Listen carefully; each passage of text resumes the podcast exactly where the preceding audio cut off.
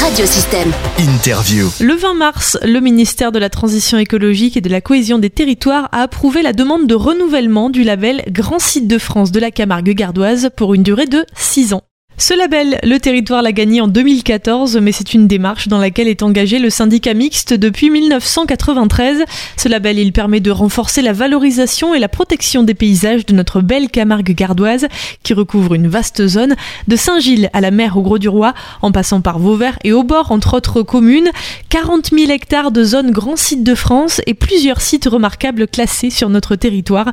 Je vous propose d'écouter le docteur Robert Crost, président de la communauté de communes Terre de Camargue, et du syndicat mixte de la Camargue gardoise interrogé sur le sujet. Oui, oui, euh, sur cette zone-là, donc euh, euh, on peut parler de l'abbatiale donc de, Saint-Gilles qui est aussi classée à l'UNESCO. Hein. On peut parler de la tour carbonière avec le classement des marais de la tour carbonière. On peut parler également des remparts des Mortes, bien sûr, avec en spécificité les remparts sud. On a aussi l'étang de la ville et l'étang de la Marette à Aigues-Mortes. Oui, oui. Et puis après, donc sur le littoral, euh, l'Espiguette avec son cordon dunaire, son phare. Donc voilà les, je dirais les, euh, les éléments euh, emblématiques. Mais il n'y a pas que cela. Hein. donc puisque la démarche Grand Site de France, c'est une démarche donc qui est, pilotée par le ministère de l'Environnement et qui anime des politiques publiques sur la question relative au paysage de France. Euh, et bien sûr, quand on parle des paysages, et ça s'applique ici, chez nous, euh, bien sûr, ce sont des, paysages que nous connaissons et, qui sont, qui nous transmettent beaucoup de choses hein, en termes d'émotion. Hein, euh, la notion du paysage euh, percute, percute l'individu à travers ses sens, ce qu'il voit, ce, qu'il ressent, ce qu'il entend. Euh, mais ça nous parle aussi, euh, ça nous renvoie bien sûr quand ce paysage est beau, quelque chose de très ressourçant. Hein, euh, mais ça nous renvoie aussi à l'activité humaine. Et c'est pour cette raison que dans cette démarche, il y a aussi la dynamique des acteurs. Euh, et là, on a eu aussi euh, vraiment, c'est un travail. Hein, il faut remercier euh, bien sûr les, agents du syndicat mixte de la Camargue ardoise pour ce travail qui a été accompli, euh, bon, notamment euh, un chef de file, donc Aude Javelas, chef de service, qui a beaucoup œuvré, accompagné par ses collègues sur sur ce sujet, mais vraiment une, une, une, implication des acteurs. Et franchement, donc là, il y a, eu un véritable bloc donc de l'ensemble des élus pour euh, animer et soutenir cette, cette démarche. Parce que le paysage, ça nous parle de l'activité humaine. Euh, chez nous particulièrement en Camargue, où l'on sait que les milieux, euh, les milieux agricoles, les milieux naturels, euh, sont le résultat de, de, de, de, la main de l'homme de, depuis des siècles, hein, depuis des siècles. Euh, et puis cela nous mobilise dans la période aussi sur la question euh, relative euh, au réchauffement climatique. Hein, et donc à la nécessité de se mobiliser sur l'adaptation au réchauffement climatique parce que on sait qu'il y a une incidence sur notre agriculture, on, l'a vu avec la montée de la salinité, avec l'impact sur les vignes et les prairies. Hein, donc, euh, c'est le vignoble, c'est aussi l'élevage qui peut être concerné. l'élevage, ça veut dire notre culture euh, de bouvine, camarguaise. Euh, c'est aussi les milieux naturels. Bon, c'est un joyau, cette Camargue gardoise, hein, en termes de biodiversité. Donc on, le voit, notamment si nous parlons des, insectes et des oiseaux, même si on sait que c'est menacé. Hein. Il faut être vraiment extrêmement mobilisé pour, pour la conservation la, la protection, la préservation.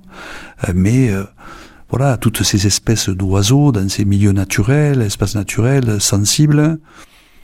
On parlera bien sûr des flamants roses, on parlera des hérons, on parlera euh, des canards. Etc. Les hérons, on peut quand même le citer, la réserve naturelle euh, du, du Scamandre est l'unique en Europe à accueillir euh, l'ensemble des neuf espèces de hérons du continent. C'est quand même pas rien.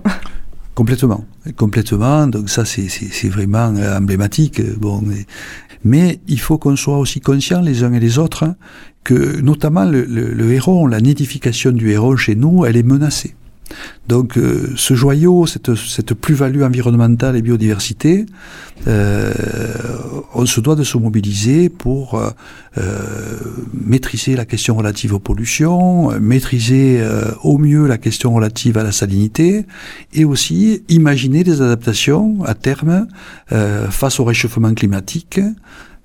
par rapport à la pression de la mer, aux déséquilibres qui peuvent survenir et qui pourraient mettre à mal euh, ce patrimoine environnemental.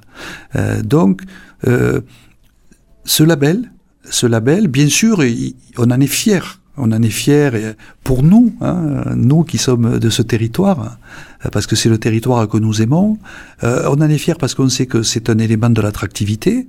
On, on, travaille d'ailleurs à ce que justement euh, l'accueil des touristes sur ce territoire se fasse de la façon la plus respectueuse de, de, de nos milieux, dans, dans, dans, le sens du, du tourisme durable, hein, euh, mais aussi euh, doit, doit nous, nous, nous mobiliser sur euh, sur l'idée que euh, ces, paysages pourraient être remis totalement en question euh, dans, les, temps qui viennent. Hein. donc, c'est un enjeu majeur finalement ce qui fait la, signature de notre euh, grand site de France à nous. Alors on va peut-être en, citer pour euh, rebrosser un peu le tableau. On a par exemple le pont du Gard qui est labellisé grand site de France, le Puy de Dôme, le Marais Poitevin. Nous on a cette Camargue gardoise qui est à la fois un, alliage entre diversité des, paysages, biodiversité extrêmement riche et puis une identité culturelle euh, forte avec ce caractère exceptionnel qui est, qui est reconnu, unique et, et finalement c'est ce, ce, caractère indissociable entre, entre ces trois éléments. Euh, et puis ce, ce, label qui vient donc conforter, récompenser un petit peu tout ce travail qui est fait autour de ça. Et puis c'est en même temps une responsabilité en plus qu'une qu'une reconnaissance et tout un travail qui a été mené euh, en amont et qui doit être mené aussi euh, à partir de maintenant et pour les six prochaines années euh, encore. Oui, vous, avez bien, bien, bien synthétisé euh, les choses.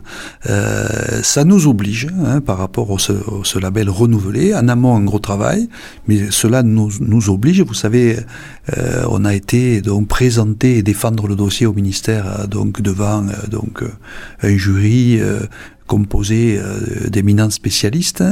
Euh, et bien entendu, euh, il y a un temps de, de présentation. Euh, on s'était préparé, hein, on s'était bien préparé. Et ensuite, j'étais d'ailleurs accompagné par, par des élus du territoire. il y avait Régis Vianney, il y avait Thierry Féline, il y avait André Brundu, hein, qui, qui représentait les élus du territoire et qui chacun donc ont, pu avec moi développer les différents arguments que nous avions préparés en amont, mais on a été soumis à, de nombreuses questions, bien sûr. Hein, et donc, c'est pas anodin. Hein, c'est c'est vraiment un label aussi qui nous oblige et qui va nous conduire dans les six à venir euh, à remplir euh, dans les engagements que nous avons pris, euh, avec un rapport d'étape dans trois ans qui va faire le point sur ce que nous avons fait, ce que nous sommes en train de faire, ce que nous n'avons pas pu encore faire. Et bien sûr, dans ces plans d'action, vous savez, il y a la nécessité justement d'intégrer les évolutions et les adaptations, hein, c'est ce que je disais par rapport au réchauffement climatique, et puis aussi la mobilisation des moyens financiers. Hein, parce que tout cela euh, ne se fait pas euh, d'un coup de baguette magique. il faut poser souvent des, des, éléments d'études qui sont coûteux et puis des, des, opéra des plans opérationnels qui aussi donc engagent des finances publiques.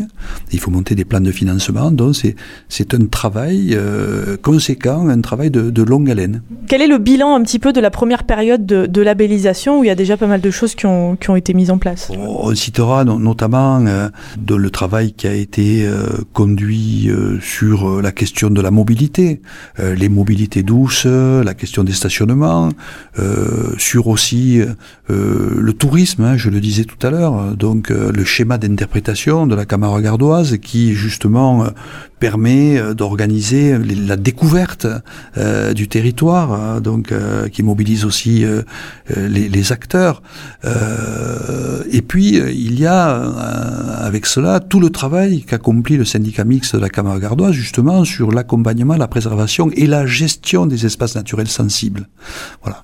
Et là, dans ce cadre-là, vous, le savez, euh, le syndicat mixte, donc qui vient contribuer euh, à ce travail, reçoit donc pour son fonctionnement le soutien affirmé du conseil départemental du Gard, des communes membres et aussi la région qui vient en soutien, l'agence de l'eau, voilà, les, les, acteurs qui viennent nous accompagner pour pouvoir mener nos missions euh, de protection et de gestion de ces milieux naturels sensibles qui contribuent bien sûr au paysage, euh, qui contribuent à la vie des hommes et des femmes, qui contribuent à l'économie de ce territoire euh, et qui contribuent à l'attractivité de ce territoire.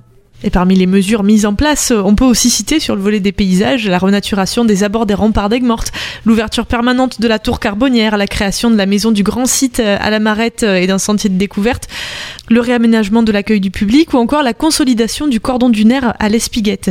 Reste maintenant à continuer de travailler pour les six prochaines années sur la préservation de la qualité de nos paysages, la gestion de l'eau, ressources précieuses, la préservation de notre patrimoine à la fois naturel et culturel, la mise en valeur de ce patrimoine et de ce cadre de vie et une réflexion autour d'un tourisme durable. Le travail d'un territoire tout entier pour lequel M. Crost soulignait l'importance du collectif.